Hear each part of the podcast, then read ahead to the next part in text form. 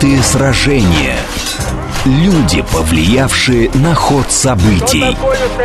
Великие правители от первых князей до генеральных секретарей. А сложные истории понятным языком в программе Сергея Виватенко «Виват. История». Программа предназначена для лиц старше 16 лет. «Виват. История». Добрый день. Вы слушаете «Радио говорит Москва». В эфире программа «Виват История». У микрофона Александра Ромашова. Также в студии автор и ведущий программы петербургский историк Сергей Виватенко. Здравствуй, Сергей. Здравствуйте, Саша. Здравствуйте, дорогие друзья. Прежде чем объявить тему сегодняшней программы, я напомню, что у нас конце выпуска «Розыгрыш» мы разыгрываем книги, которые нам предоставляет Центр, Санкт-Петербургский Центр благородного воспитания. Это семейный культурный клуб, в котором дети занимаются вместе с родителями. Воспитание через эстетику российской культуры в уютной атмосфере дворянского особняка. Все подробности и запись на сайте благородство.ком. Ну а тема сегодняшней программы – Царскосельский лицей. История, выпускники. Ну, дорогие друзья, да, я думаю, что все знают это словосочетание. А теперь мы поговорим, что это было на самом деле. Императорский Царскосельский лицей был основан в 1911 году, а с 1943 года по 17 год – это Александровский лицей, да, это привилегированное высшее учебное заведение, еще раз повторяю, высшее учебное заведение, а для детей дворян в Российской империи. А сначала он находился в Царском селе, а с 43 года в Санкт-Петербурге. А в русской истории известна в первую очередь как школа, которая воспитала, Саша, кого? Александра Сергеевича Конечно, и воспитана им. А вообще само слово «лицей»? Ну, давай так, когда-то, Саша, на окраине Афин – близ храма Аполлона Ликейского существовала школа, основанная великим философом Аристотелем. И она получила название Ликей да, через этого, или лицей, как мы перевели, да. Но Аристотель после того, как перестал общаться с Александром Македонским, который ехал на войну и прочее, ему стало 50 лет, он вернулся в Афины, и, оказавшись там, эм, он не вернулся в академию, а академия – это учебное заведение Платона – ну, мы знаем, иде, идеалисты и материалисты, да, этой школой академом тогда руководил такой ксенократ, с которым были очень плохие отношения у Аристотеля. И поэтому Аристотель, который считал себя подлинным наследником Платона, а если не по существу платоновского учения, ну, как бы, да, как учителя, это из-за этого он ушел. И он основал свою философскую школу. Это происходит где-то в 335 году до нашей эры. Вот эта вот школа получила такое название – вот, вообще школа называлась Перипатос, ну, прогулка. И всех учеников и идей философски называли перипатетиками. Mm-hmm. Ну, они гуляли и среди этой рощи, да, беседовали, да, но, видимо, так очень нравилось а, Аристотелю, да, поэтому вот такое учебное заведение. То есть, с одной стороны, создатели надеялись, что Царскосельский лицей в чем-то станет преемником знаменитой школы древности, а с другой стороны, Царское село – это прекрасная парковая архитектура, где тоже можно ходить, и бытие действительно там достаточно хорошее. А, вот. а с другой стороны, почему название лицей? Это из, из-за лицея Людомика Великого в Париже. А, лицей Луи Легран. Да, ну, Людовик Великий – это Людовик XIV. Вот, это французское государственное среднее высшее учебное заведение. Расположена она на улице Сен-Жак. Это вот Э, старинная римская дорога – это улица Сен-Жак. Там рядом с Сорбона параллельно идет там Севастопольский бульвар, там площадь Вивиани там и многое другое. Это латинский квартал. И там появился э, этот лицей, сначала назывался Клермонский коллеж, потому что основатель этого учебного заведения был Гийом Дипре. Он был епископом Клермона. Да? Ну, Клермон-Ферран, угу. это ноги Франции, и поэтому он назывался Клермонский коллеж. И, значит, это было основано в XVI веке, в 1550 году. Среди его бывших учеников, ну, если даже берем только Пятую Республику, последнюю, Саша, там четыре президента страны, девять премьер-министров, восемь нобелевских лауреатов, да, и шесть медалей Филдса. Что за медали Филдса? Филдс э, – это Нобелевская премия по математике. То есть mm. математики, да, да, да. как известно истории, нету. да, нету Нобелевской премии. Поэтому, да, еще раз, вот какие, да, интересные там, я не знаю, там, да, мадам Хризантема, автор там Коти, он оттуда там, и многие другие. Учащихся средней школы Луи Легран называют Магно Людовисьян, то есть, да, Магно Людовиками, великие Людовики, да, и поэтому аббревиатура LLG у этой школы. Ну и последнее, надо сказать, но ну, все-таки по истории Франции я специалист, да, так уважает этот лицей, что когда в 1906 году стали проводить трамвай в Париже, да, в этом районе, то трамвая как раз нету там, где находится это здание. И автобусы там тоже не ездят, чтобы было тихо. Да, ну вот такой вот, да. Ну и, конечно, об этом лицее знали руководители в то время Российской империи. Да, это министр народного просвещения Разумовский, ну и, конечно, Михаил Михайлович Спиранский. Для чего был создан лицей? Какова цель? Ну, кроме образовательной, там ну, же были да, еще какие-то, да. да. Лицей был учебным заведением, Саша, повторявший в, ми- в миниатюре судьбу и характер многих реформ и начинаний, как там Дней Александровых прекрасное начало, да. А, ну, так можно сказать, блестящие обещания, широкие замыслы, при полности неопределенности общих задач, целей и плана. Поэтому сказать вот, что вот, ну, да, что было, для чего было создано, ну, непонятно. А для кого? Для кого, я сейчас отвечу. А размещению и внешнему распорядку нового учебного заведения уделялось много внимания. Вопросы формы лицеистов обсуждались самим императором. Вот это их интересовало, да. Однако план преподавания был вообще не продуман. Где брать профессоров – да, вообще случайно их набирали туда.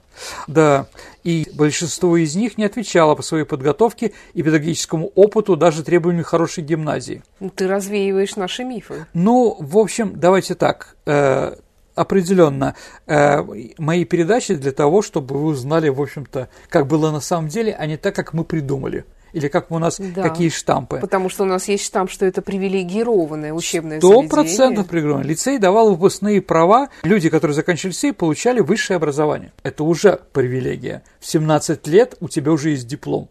Да, это о чем-то говорит. Но не было ясно определено и будущее лицеистов.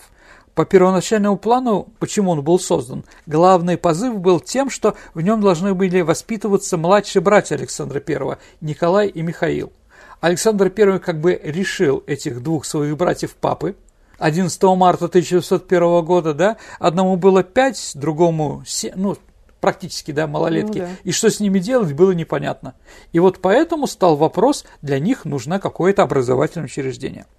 И мысль о создании именно лицея принадлежала Спиранскому, которому, как и многим передовым людям тех лет, внушала тревогу, как складываются характеры великих князей – Потому что, извините, Михаил Михайлович видел, как они росли.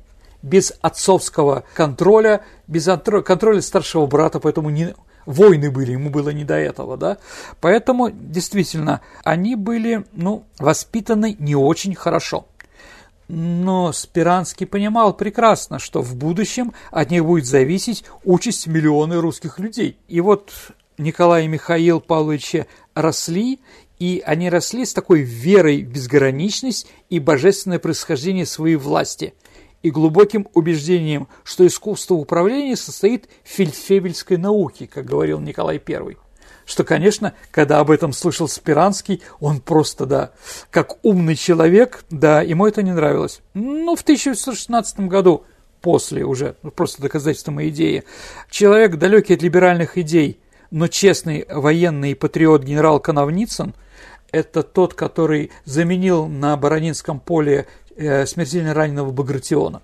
Ему Александр I поручил в 15 году наблюдение за своими братьями меньшими, в прямом переносном смысле. И вот он, глядя на Михаила и Николая, написал им письменное наставление да, по приказу Александра I. И там были такие слова – если придет время командовать вам частями войск, старайтесь улучшить положение каждого, не требуйте от людей невозможного, доставьте им прежде нужный необходимый покой, и потом уже требуйте точного строгого исполнения истинной службы. Крики и угрозы которому вы так предпочитаете общаться со своим личным составом, только их раздражает и пользу вам не принесут. Вот какая ситуация, понимаете, да? И в лицее великие князья должны были воспитываться в кругу сверстников, в изоляции от двора. Здесь им бы внушали представление более соответствующих их будущему положению, чем крики и угрозы. Ну и социализация должна быть. Они там, извините, там всеми брошенные были. И вот это требование, требовать от людей невозможное, это уже было, когда им было 6-7 лет. Это было видно. Поэтому э, Александру Первому внушали, отправьте их куда-нибудь. Да. Ну, если бы план осуществился, Пушкин и Николай I оказались бы школьными товарищами. Ведь Николай Павлович всего на три года старше Пушкина. И поэтому остальные лицеисты предназначались к высокой государственной карьере. Это как вот, когда Екатерина II забрала Александра Константина от Павла, да, она отправила к нему друзей погодок вот эти все эти неприметные кабинеты, все эти вот вещи, да, это князь Черторийский, Строганов, Кочубей, Новосильцев и так далее, они с детства общались и могли на «ты». И они хотя бы были хоть какой-то, а, доносили до царя какую-то ситуацию в стране. А у Николая такого не было. Ну вот пришлось это сделать. Отправить детей, скажем так, даже с аристократами воспитываться, это резко выступила вдова Павла I, а, императрица Мария Федоровна против этого. Она была против, да. И одной из причин, почему она требовала отставки Спиранского, потому что он хочет сделать из ее детей, да, непонятно кого. Поэтому Николай I вступил в 25 году на престол чудовищно неподготовленным. По свидетельству осведомленного мемориста Муханова, что же касается до наук политических, о них не упоминалось при воспитании императора вообще. Когда решено было, что он будет царствовать, государь сам устрашился своего неведения. Конец цитаты. Вот для чего ставили лицей, но мама запретила. Угу. Для лицея в заменении его статуса, когда стало понятно, что дети императора туда не попадут, а была и выгодная сторона, то есть ослабление интереса к двора к этому учебному заведению. Пусть учится как угодно. А программа лицея была разработана статс-секретарем Спиранским и представлена императору в декабре 8 года вместе с запиской об усовершенствовании общего народного воспитания. В проекте программы специального лицея излагалось предварительные правила, принципы обучения и воспитания в Царско-Российском лицее. 1 января 2010 года с учреждением Госсовета Спиранский стал госсекретарем и вторым человеком в государстве. В том же году лицей был основан по указу императора, то есть подписан документ о нем 12 августа 1910 года. Для обучения, как писал Спиранский, дворянских детей и ориентирован он в первую очередь на подготовку государственных просвещенных чиновников высших рангов. Учреждение лицея имело целью образования юношества, особенно предназначаемое к важным частям службы государственной. Так гласит первый пункт лицейского устава. В этом же издании Спиранский сформулировал в новом учебном заведении новую систему подготовки чиновников – их, по мысли автора проекта, должны отличать широчайшие знания, умение мыслить и стремление трудиться для блага России. Вот для чего и как был создан лицей. Само учебное заведение было размещено в четырехэтажном здании дворцового флигеля Екатеринского дворца, который был связан там, да, на втором этаже там, переходом. Флигель был построен в 90-е годы для дочек Павла I, великих княжон ну, чтобы они там воспитывались. В 2011 году здание было перестроено и приспособлено под учебное заведение. Еще раз, ну, как бы царское село, это все-таки Александр I там часто бывал, и что братья, чтобы были рядом. Но сказать так, что Александр I с 1911 года по 25 просто там спал и ночевал в лицее, тоже нельзя. Ну, пушкинский класс видел его три раза – но, может быть, в окно видели, как он гуляет по парку там или еще что-то. Ну, такие вещи, да. А так он пришел в день открытия, потом приехал после войны еще один раз, ну и там на последних курсах тоже заехал посмотреть на новый класс, который был взят э, через три года после Пушкинского. Переделал здание под лицей великий архитектор Стасов. Работы закончены были в сентябре 2011 года. Ну, там были дубовые лестницы, были перестроены в каменные – Две комнаты на третьем этаже он объединил, и это стало физическим кабинетом. А появился актовый зал, там появились рекреации, ну, спортивный зал, гимнастический назывался он, да. Все это было расписано под розовый мрамор, как э, тогда было модно. Также был сделан дополнительный вход со стороны сада, запасной вход. И организовано воздушное отопление вместо печного. На каждом этаже было создано новые окна и двери. На втором этаже располагался конференц-зал, столовая и больница. На четвертом были сделаны комнаты учащихся. Причем потолки для чистоты комнатного воздуха были сделаны выше на 70 сантиметров. На первом этаже жили инспектора, гувернеры, находились хозяйственные помещения. Комнаты воспитанников были расположены по сторонам шестиарочного коридора. И там было как? Две стены, да, а они доходили до потолка. А внутри этих двух стен бы находилось две кельи, как их называл Пушкин. Жили два. И между ними была стена, но она не доходила до потолка. Угу. Поэтому два соседа могли беседовать друг с другом. Поэтому у Пушкина «Мой первый друг, мой друг бесценный» был Иван Пущин, да, как раз один в 13 другом в 14 номере находились, да. Да, в нижнем этаже помещались хозяйственное управление, на втором столовая, на третьем библиотека и прочее, да, в верхнем дартуаре, во всех этажах и на лестницах было освещение ламповое.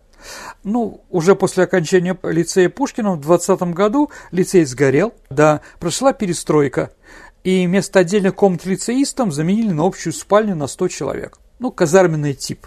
Угу. Да? Вообще надо понимать, что если мы говорим про лицей, да, сначала руководил Министерство просвещения, но уже во время войны 12 года это уже, конечно, стало Министерство обороны. Да, военный министр руководил. Ну, великий князь Константин сначала руководил, известный военачальник, а потом после его смерти уже Михаил, тот самый, который там не учился. Угу. Поэтому распорядок дня в лицее в 6 утра подъем, ну как в армии, да, 10 отбой. Дальше, военная форма. Александр I лично ее устраивал и прочее. Поднятый воротничок, как, э, как в армии там, и многое другое. Ну, учили ходить строем и многие другие вещи. Поэтому это было военизированное подразделение. И поэтому, например, Дельвик, там, э, э, скажем, там запрещены были очки, потому что офицер очков не может быть. У Дельвика было очень плохое зрение, то ему запрещалось очки. Поэтому, когда он в определенном возрасте, в лицее, да, все женщины казались ему красавицами. Но когда он закончил э, лицей и одел очки, он был немножко разочарован, скажем так. Сергей, расскажи э, о том, каким был учебный план лицея.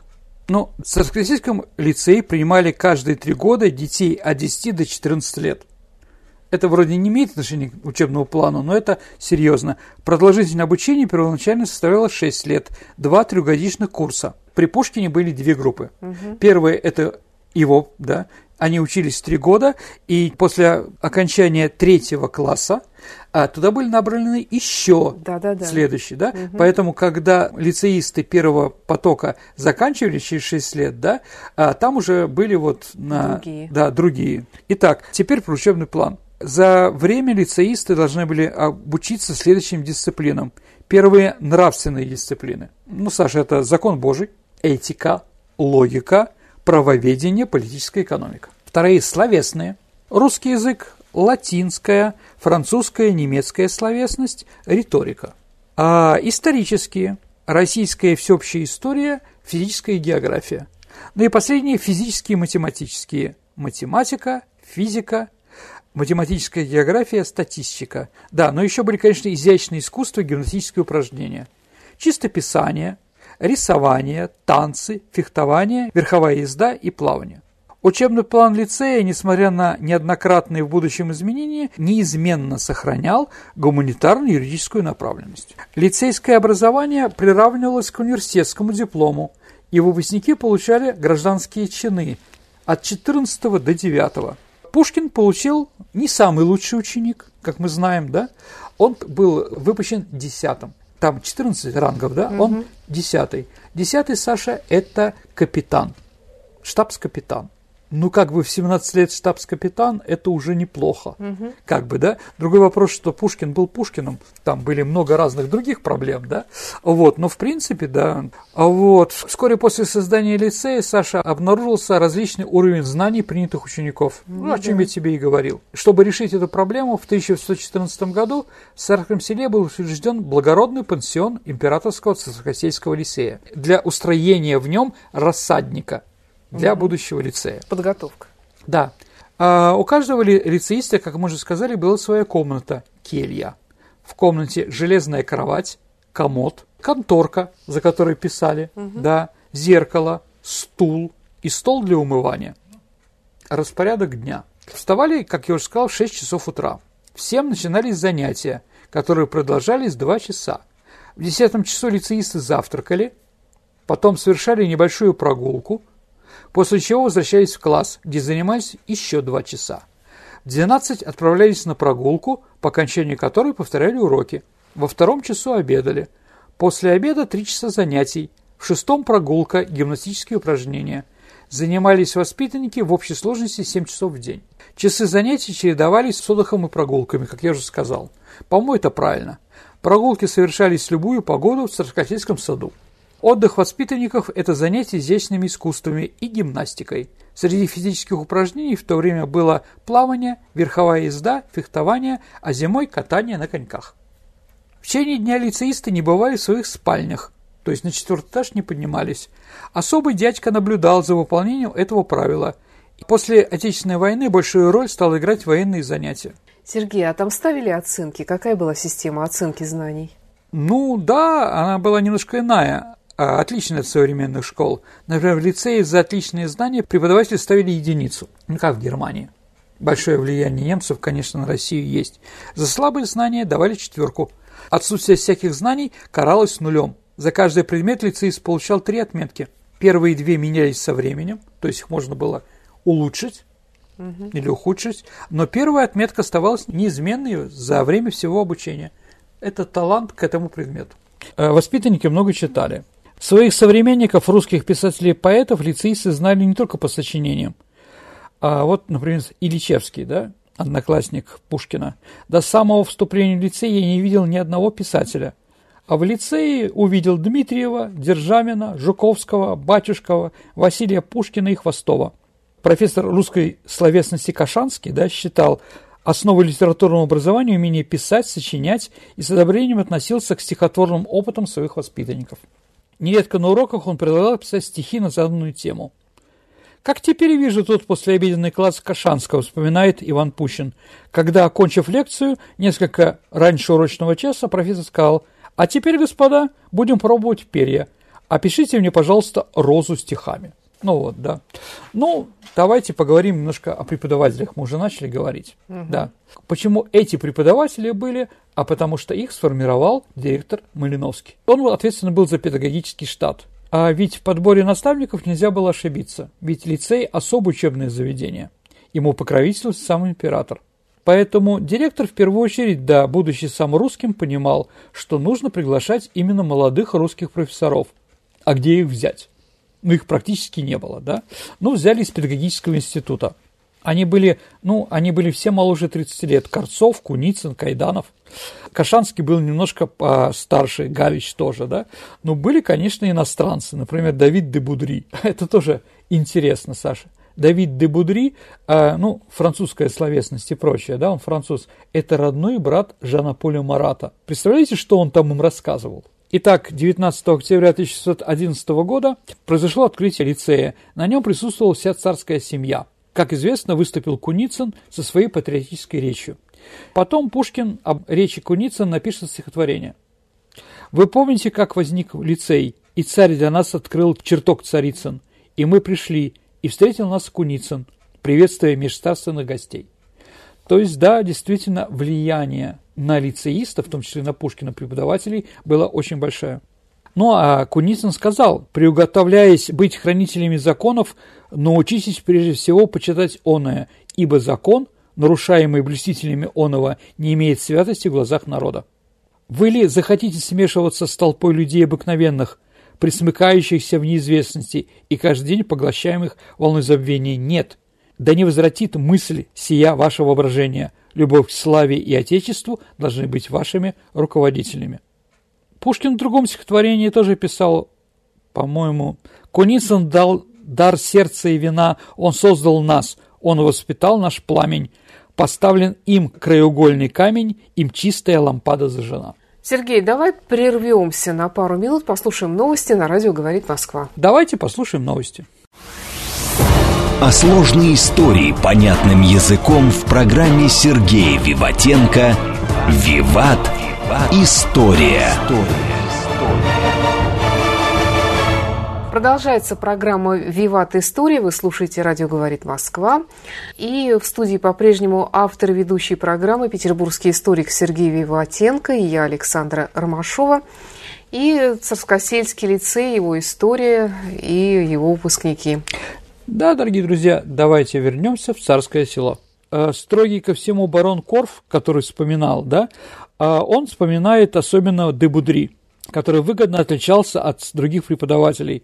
По его словам, он один из всех данных нам наставников вполне понимал свое призвание и, как человек с высшей степени практичный, наиболее способствовал нашему развитию и не в одном познании французского языка.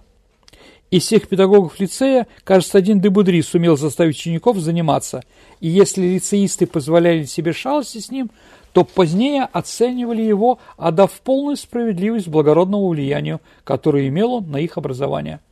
Пушкин же самым приятным наставником считал профессора Галича, вот, который был заместителем Кашанского по русской словесности. Так как он был молодой, он с лицеистами был как бы на дружеской ноге да, с ними беседовал, спорил, на нем можно, мог пошутить, над ним могли пошутить. Поэтому Пушкин писал «Мой добрый Галич, Вали, будь здоров». На первый пушкинский курс было принято 30 лицеистов. Брали действительно людей достаточно родовитых или людей, которые чем-то, э, их родственники знамениты именно сейчас. Ну, отучились 29 человек, одного, э, один Григорьев был исключен – ну, как бы, который не мог учиться вообще никак. А почему взяли Пушкина или почему его решили тут, именно туда отправить? А, Александр Пушкин уступал многим лицеистам, Саша, по знатности происхождения. 12-летний э, мальчик из мелкопоместных дворян попал в лицей по, проект, по протекции дяди Александра Ивановича Тургенева. Александр Иванович Тургенев – это брат декабриста Тургенева, да? Он входил в масонскую ложу, что и Михаил Спиранский. Вероятно, в одной из встреч он замолвил свое слово. Ну, а масоны другу помогают. То есть удивительно, один из самых незнатных мальчик, э, в результате именно ему этот лицей прославился ну, и да. остался в веках. Ну, давай, Саша, да, как бы еще так вот. А когда Пушкин оглядывался на свою жизнь, да, писал какие-то вещи, да, ведь нет ни одного воспоминания о детстве. Он ее вычеркнул в своей жизни. И у него жизнь начинается только в лицее. То есть 12 лет он не вспоминает ничего. Почему? Ну, потому что у него были проблемы. Да. А, вот, мама с папой развелись. Никто не занимался его воспитанием. Да. У него нет стихов про отца. Еще раз, про Куницына как минимум три. Да. Про кого-то еще какие-то, да. Про Арину Родионовну. Сколько стихов там? Старушка там, да? Кружка рифмуется, да? И прочее. Про отца нету а про мать нету стихотворений. Есть про дядю писателя, да, но оно ироничное, да. Пушкин, у него не было детства, в нашем понимании. Представление о лицее как о родном доме, о лицейских уч- учителях как старших, о лицеистах как товарищах, братьев сформировалось у него, и он пишет об этом всю свою жизнь. В середине 20-х годов он практически раз в 3-4 года пишет стихотворение про лицей на день 19 октября, посмотрите, сколько там, да? В 25 году, например, писал «Все те же мы, нам целый мир чужбина, Отечество нам царское село». У Пушкина не всегда складываются отношения с товарищами. Вот у нас любят писать там, да, какие-то такие вещи. А вот что писал Пущин о Пушкине. Пушкин с самого начала был раздражительным многих – еще раз, социализация была другая, и плохо учился. Да, понятно, что люди, которые не понимают или отстающие, они как бы, ну, скажем так, не потому что они тупые, а потому что их никак не образовывали в этом отношении. Mm-hmm. Поэтому они были раздражительные. Вот. И он никогда не возбуждал наши общие симпатии в начале. Он иногда неуместно шутил, ставил себя своими колкостями в затруднительное положение, не умел потом из них выйти – это все вело к новым его промахам. В нем была смесь излишней смелости с застенчивостью, то и другое не в попад. Это тем самым ему вредило. Самолюбивый, задорный, легко воспламеняющийся, но скоро остывавший, всегда готов судить себя так же строго, как и другого, Пушкин был исковеркан домашним воспитанием, а быть может и задатками наследственности, был, конечно, тяжелым человеком для других, но в том числе и для себя. Да. Иногда поздней ночи, когда весь лицей уже покоился сном, юноша мучил себя воспоминаниями неудачно прожитого дня, поверял свои муки соседу по комнате Пущину. Ну, еще раз, все спят, ну, как бы прошла неудача, ну и бог с ним, да, как там проиграл этот матч, надо готовиться к другому, не вспоминать этот, да.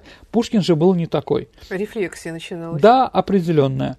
Вот, ну и давайте скажем-то, лучший поэт по мнению однокашников, лицеистов, отнюдь не Пушкин был избран, а Ильичевский. Да, то есть там был выборы лучшего поэта, и не Александра Сергеевича избрали. Кстати, кого мы называем друзьями Саша Пушкина по лицею? Давай вспомним. Кого ты помнишь? Пущин, Пуш... Горчаков. Да, Кюхельбекер, да, да, Дельвик. Да. Вот смотрите, Вольховский, да? А, так вот, Пущин, Дельвик, Кюхельбекер и Вольховский вошли в первую тайную а, декабристскую а, организацию «Священную артель» Александра Муравьева. Пушкин приглашение участвовать не получалось никак. Более того, друзья скрывали от него свое участие. Ну, сами для себя решите, почему. Да. Еще раз, это был 18-й год, то есть недавно закончили. Он не был гениальным человеком, не было понятно, что он гениальный поэт, да. Ну, вот так вот. Сергей, ну в школах всегда дают прозвища, угу. а у Пушкина были какие-то прозвища? Ну вот, э, продолжая мысль, да, давайте через прозвище поймем, как к нему относились, да. Ну, француз, потому что знал прекрасно французский язык. Следующий – Егоза. Ну, это уже о чем-то говорит, да? А за вспыльчивый характер его называли смесь тигра с обезьяной. Или просто обезьяна. Такие взаимоотношения, но он воспитывался. И своими товарищами тоже. Если бы он продолжал жить в каком-нибудь поместье, он вряд ли стал бы тем Пушкиным, который стал да, в будущем. Думаю, социализация Пушкина в лицее сыграла с ним как с человеком, гражданином, знатоком чего-то и поэтом главную роль. Да, конечно, многое дает Бог и родители, но здесь другая ситуация немножко, да. А вот, но со временем все-таки уже за 6 лет они притерлись и были друзья, которых ты правильно перечислила.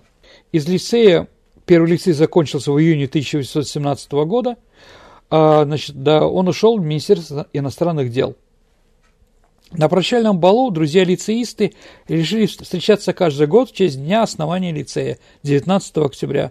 И в качестве подарка от директора учебного заведения Егора Энгельгарта, который после смерти Малиновского возглавил, кстати, Пушкин его не любил, везде писал о нем отрицательно. А вот, но а, на самом деле, когда Энгельгарту обратились, чтобы он сказал компромат про Пушкина, когда его пытались там посадить или отправить. Энгельгард ничего не сказал плохого. Это говорит, да. И вот э, этот директор подарил всем чугунные кольца, которые они делили на свои руки. А сами кольца были сделаны из колокола, который по звуку ему был распорядок дня. Угу. Тоже такое это интересно, да? И поэтому у Пушкина и у декабристов всегда на руке, и у Горчакова тоже, и Модеста Корфа, который, может быть, был из другой компании, да? Но у них все равно было это вот свой-чужой, да? Именно этот, э, это чугунное кольцо. Но он символ крепкой, как металл дружбы, как сказал Энгельгард. 6 октября 1943 года лицей был переименован из Царскосельского в Александровский. Ну, тоже понятно почему. И вскоре был переведен в Петербург. А здание, в котором сейчас находится музей, было возвращено дворцовому ведомству и использовалось квартиры царских чиновников, которые там работали. А лицей надолго превратился в жилой дом. В Петербурге лицей размещался в здании Александрийского сиротского дома по адресу Каменноостровский проспект, дом 21. Но это, дорогие друзья, ну, это, понятно, Петроградская сторона, сейчас там могу ошибиться, находится гостиница Вознесенская, как-то так называется.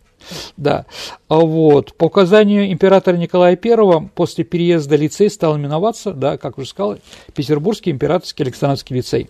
А можно ли сказать, что после переезда и переименования он стал менее престижным? Нет, а, но там было изменено немножко направление. Тут тоже надо понимать, что, например, Фадей Булгарин, да, известный не то, что там человек, который критиковал Пушкина, известный сексот и прочее, написал письмо Николаю Первому, в котором говорил, что восстание декабристов невозможно было без лицейского духа, как он написал там. Ну, понятно, да? И действительно, то количество лицеистов, которые принимали участие декабрьском восстании, не всех посадили. Посадили Кюхельбекера, который пытался на Сенатской площади убить э, Михаила, брата Николая, да? Но он как бы не военный, хотя он родственник Браклая де Толли, да, он держал, не знал, как держать пистолет, и он упал у него в снег, и поэтому он из него стрелял, а он был снегом забитый, да, ну и Пущин, ну как интеллектуальный человек, да, один из руководителей в Москве, а Вольховский, Дельвик туда не попали. Да. Ну, Вольховский уже был генералом к этому времени, и император закрыл его карьеру. Его отправили на Кавказ, где, в общем-то, он умер в 42 году. То есть, да, вот, и поэтому Николай, может быть, не стал мстить всем этим декабристам, но лицей изменил.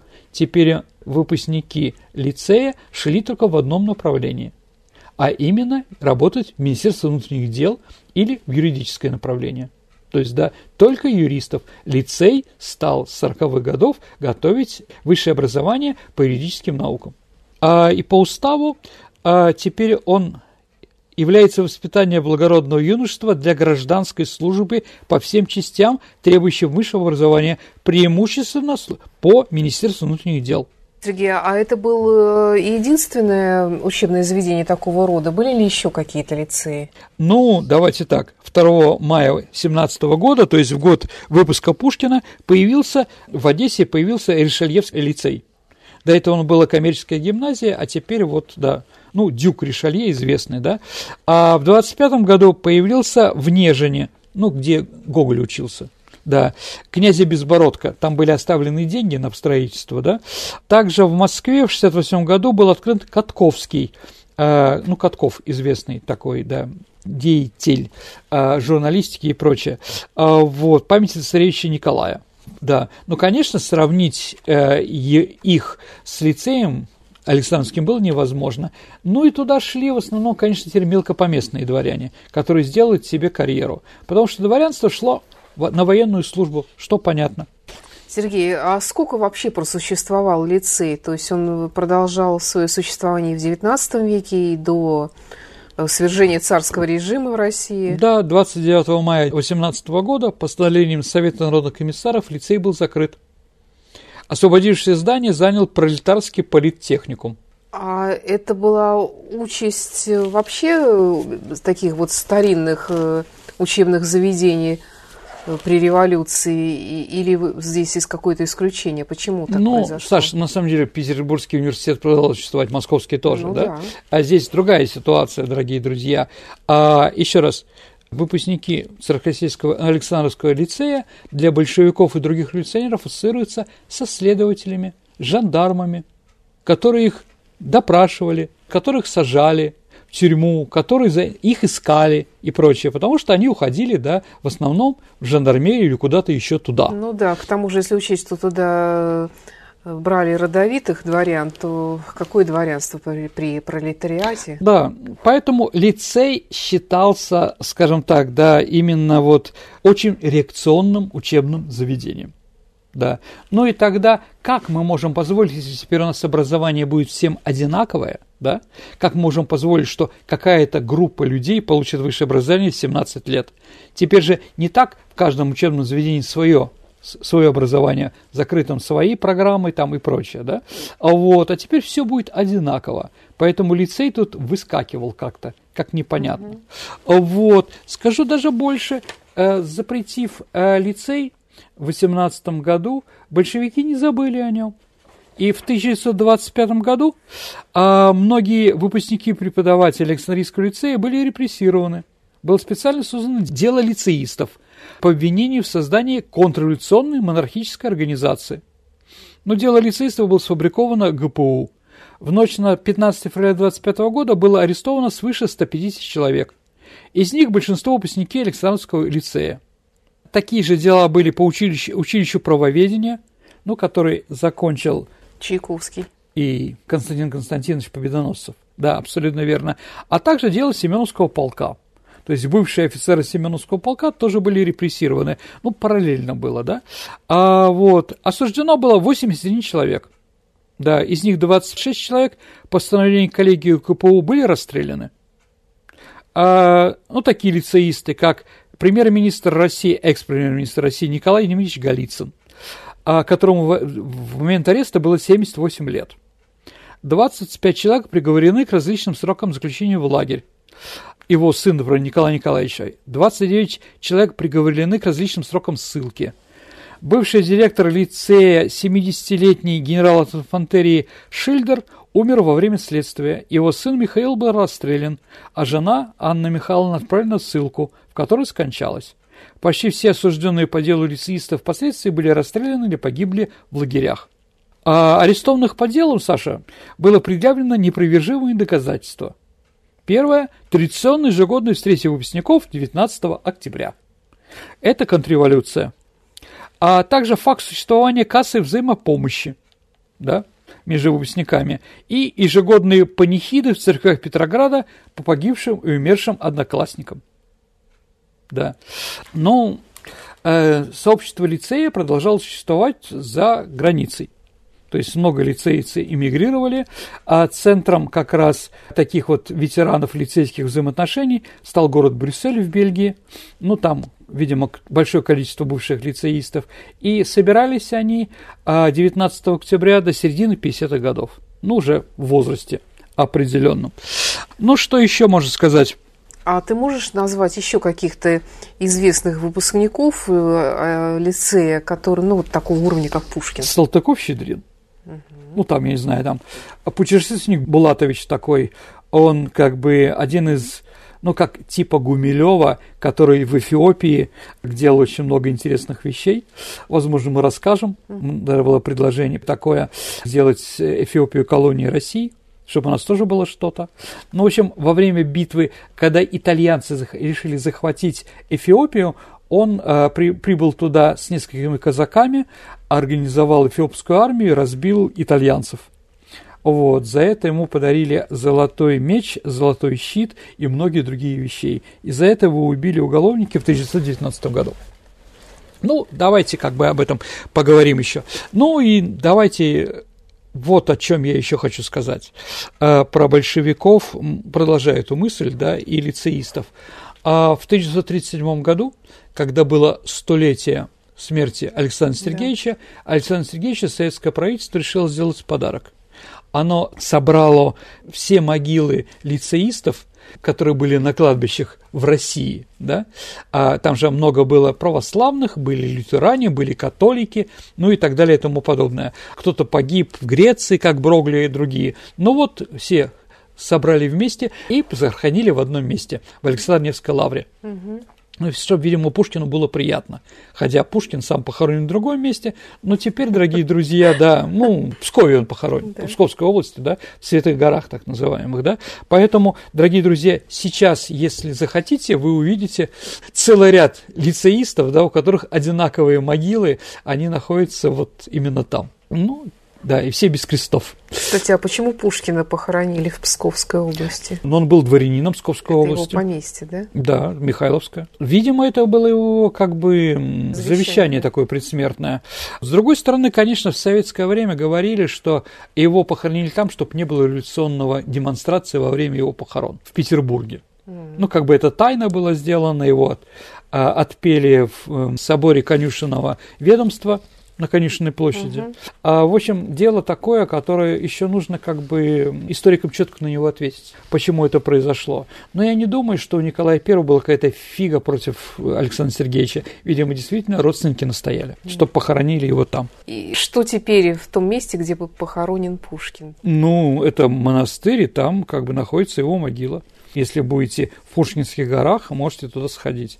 Еще раз, много разных непонятных историй сейчас ходит в интернете и прочее про захоронение Пушкина, про вскрытие его после войны. Давайте так, я на них отвечать не буду, потому что я как бы считаю, что все это глупости, а с другой стороны бездоказательные. Вот, если интересно сами чего-то, да, Ну, после Великой Отечественной войны началось обсуждение идеи открытия в здании мемориального музея, в здании лицея в Царском селе. Угу. Ну, давайте я еще скажу про это, да? Угу. Идею реализовали почему? Потому что Царское село было разрушено, и надо было что-то, ну, сгорело здание, вы знаете, там оно было разворовано, крыши не было там, и было решено, ну, что-то сделать такое, да.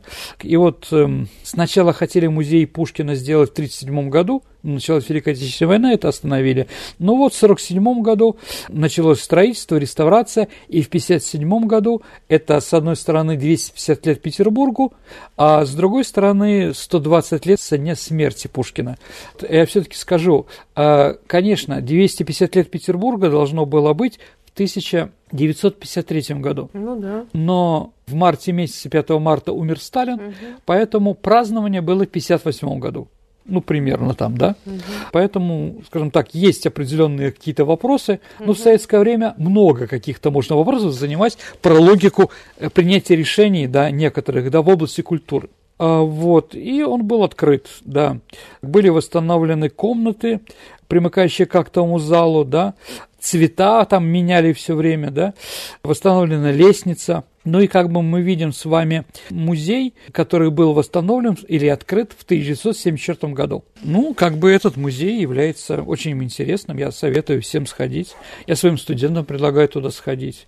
Ну и как бы походить по парку Царско-сельскому, да, где действительно и Анна Ахматова, и Пушкин, да, и многое что, чего интересного, да. Ну вот, наверное, все, что я хотел сказать про лицей сегодня. Спасибо, Сергей, за интересный рассказ.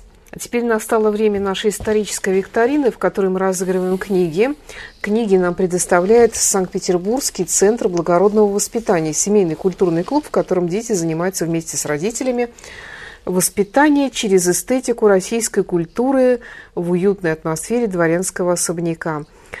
А, узнать подробности, записаться можно на сайте благородство.ком. Итак, подведем итоги викторины прошлой программы, которая у нас была посвящена... Она была посвящена... Брежневу. Леониду Ильичу и внешней политике. политике. Да. Итак, а вопрос был такой. Какая фраза Конан Дойла, произведение Шарлотта Холмса, в советской кинопостановке была заменена на такую «давно с Востока»?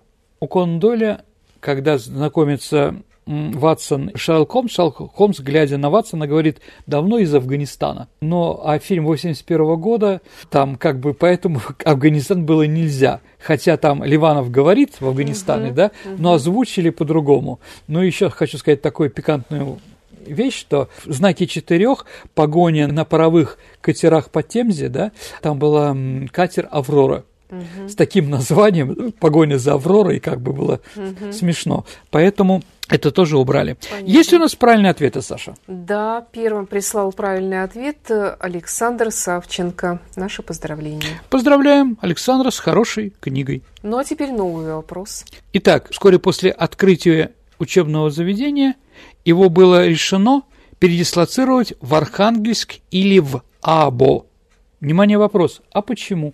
Ваши ответы отправляйте на наш электронный адрес радио Виват Собака Mail.ru, либо вы можете это сделать через наше сообщество ВКонтакте, найти в нашем сообществе Сергея Виватенко или меня, Александру Ромашову, и в личном сообщении отправить ваш вариант ответа. На сегодня все. Это была программа «Виват История». Спасибо за внимание. До встречи в эфире. До свидания, дорогие друзья. До новых встреч в эфире. Берегите себя о сложной истории понятным языком в программе Сергея Виватенко «Виват. История».